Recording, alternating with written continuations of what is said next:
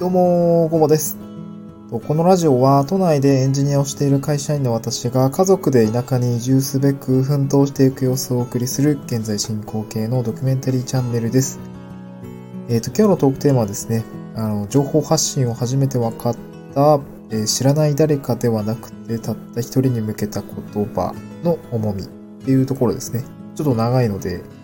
えー、ちょっと区切ってていきますけれども、あの、情報発信をして、まあ、はじ、あの、初めて見てですね、あの、分かったことの一つとして、あの、まあ、知らない誰かに当てた、まあ、言葉ではなくて、まあ、たった一人に向けた言葉の方が、なんか重いよなっていうところを、まあ、感じたので、今日はそちらの話をしていきたいなと思いました。うん。で、まあ、この話なんですけれども、うんと、まあ、知らない誰かって、あの、まあ、情報発信をしていると、まあ、媒体が、えっ、ー、と、ツイッターだったりとか、まあ、こういうスタンド FM だったりとか、えまあ、はたまた YouTube だったりとかっていうところ、まあ、いろんな媒体あると思うんですけれども、まあ、何かしらに、こう、インターネットを通じて情報発信をするって時には、えっ、ー、と、まあ、知らない誰かっていうところにも、まあ、一定数届くというような状況になっていると思います。うん。で、まあ、なんで情報発信をするのかっていうところは、まあ、様々いろんな理由があるかと思うんですけれども、うん、まあ、何かを伝えたいっていう思いが多分やってる人はですね、あると思います。私も同じくですね。まあ、ちょっとそこを常に意識してるのかっていうところは若干、うん、まあ、自己満足にとどまるところもあるとは思うんですけども、まあ、えっと、まあ、前回の前、えっ、と、いつかの収録だったかで言っていた、そのスタンド FM ですね、今やっている内容としては、えっと、しっかり私としては、うんと、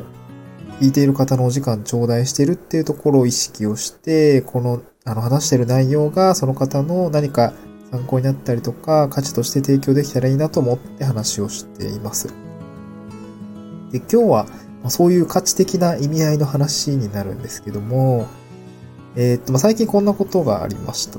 えー、っと、まあ、私が好きで聞いている、まあ、スタンド FM のですね、チャンネルのパーソナリティの方が、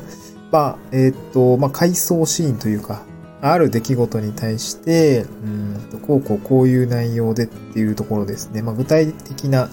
まあ、情景が浮かぶような話し方をしていて、多分 その人もですね、あのー、当時、あの、自分の過去の回想に出てきた方のことを思って、あの、つらつらと話をしていたんですね。で、その言葉を聞いているときに、確かにこう、うんと、その、その人が喋っているですね、思いとか、感情っていうのは、もうその人ですね、あの、回想に出てきている人に向けられて、あの、言葉がですね、あの、向けられたりとか、思いっていうのがすごく出ていたんですね。うん。まあ、その話は、えー、と、まあ、具体的に言うと、まあ、うんと、友人との出会いみたいなジャンルの話だったんですけども、で、大学の時に出会った友達の話で、まあ、その人ってもう10年ぐらい経つけども、えー、っと、まあ、今でも、あの、しあの親友だよ、みたいな話をしていたんですけれども、まあ、この、この話を、私もすごい聞き入ってしまって、なんか自分にもそういう友達っているなっていうところをこう共感しながら聞いてたんですけども、その、なんかこう、なんていうんですかね、情報発信をするときに、こう、実在する誰かを持って向けた言葉ですね。これたった一人に向けられた言葉っていうほど、なんかすごい重たいな、ずしんと響くなっていうところを共感をしました。で、マーケティングとかですね、あの、集客みたいな話とか、マーケティングの話の中で、ペルソナっていうものを設定することがまあまああるんですけども、まあこのペルソナって何かっていうと、その、誰を想定して話を進めていきましょうかっていうことなんですけども、なんか話、私もですね、あの、ペルソナを設定しますみたいなところは、あの、理屈では分かってたんですけども、なん、じゃあなんでっていうところがですね、ちょっとこのえー、まあ、えー、っと、その、きっかけになったラジオを聞きながら、そういえば、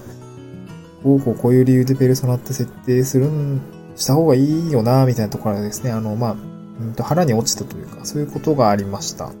うん。ま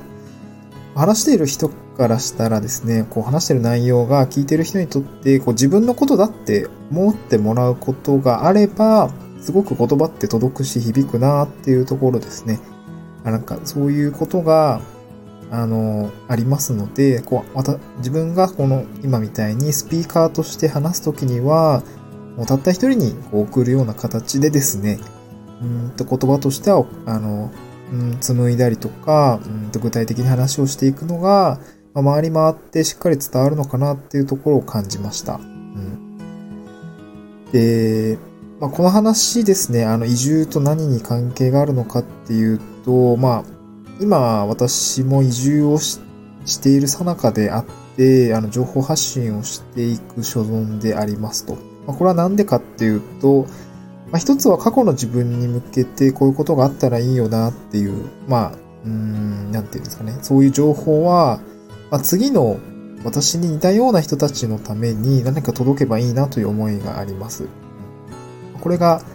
えー、っと、なんていうんですかね。まあ、自分の辿った足跡的なところがですね、誰かの役に立てばいいなっていう思いがあって、あの、しているっていうところがあります。まあ、あとは、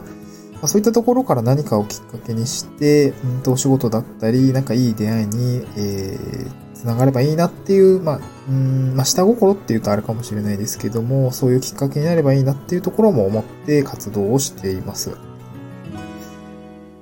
で、まあ、なのでですね、まあ、スピーカーに立つ上に、上では、まあ、そういう誰かを思って話すっていうこと、えー、をしておくと、まあ、それが、うんと言葉に乗って伝わるのかなっていう、まあ、一つの、うん、ポイントになるのかなと思って、えー、今日は話をしてみました。まあ、その、自分事だって思ってもらうことの、まあ、一つとし、あの、どうやったらそういうふうに思って話、話を聞いてもらえるかなっていうところの、まあ、ノウハウ的なところですね、あの、ちょっと考えたんですけども、まあ、よくあるのは、まあ、こんなパターンはですね、自分ことかもって、あの、思えるなと思ったので、あの、話すときには、あの、必ず喋るようにした方がいいのかなって思うところが、まあ、2、3点あります。まあ、一つはですね、まあ、出身とか生い立ちとかの状況が一緒だと、まあ、そのように感じやすいのかなと思います。あ、この人も自分と同じ出身の人なんだとか、それと自分と同じ会社の、あ、自分と同じ仕事をやってて、うんと、こういう経緯で、あの、移住したんだなとか、そういう経緯がですね、同じだと、なんか、共感しやすいのかなと思いました。まあ、私の場合はですね、あの、出身が新潟県で、うんと、まあ、大学が青森県で、まあ、リンゴ燃えてたんですけども、で、就職を機に東京に来て、システムエンジニアとして7年ぐらい働いていました。で、東京で結婚をして子供ができて、まあ、今、まあ、結婚してからは東京でですね、まあ、3年ぐらい暮らし、あの、都会暮らしをしているっていう人が、えこの後、田舎に移住をしていくために、まあ、いろいろ動いたり、こうやって話しているという、そういう状況ですね。まあ、これと、まあ、似たような人はですね、なんか比較的私の気持ちとか、言葉っていうのが届いていくのかなっていうような感じがします。うん今後ですね、あの移住の過程をどんどん情報発信していくにあたって、まあ、その私ってどういうペルソナなのかっていうのをですね、あの、ちょっと書き起こすとすると、まあ、キーワードとしては東京から地方移住する人とか、家族持ちの移住とかですね。あと、まあ、ちょっとまだ今月結果出るんですけど、まあ、うまくいけば、その会社員からこうフリーランスになるので、仕事の面で言うと、まあ、会社からフリーランスとか、そういう人に、え届くように、まあそういうですね、あの、ちゃんと、え属性を伝えながら今後も発信をしていきたいなと思いました。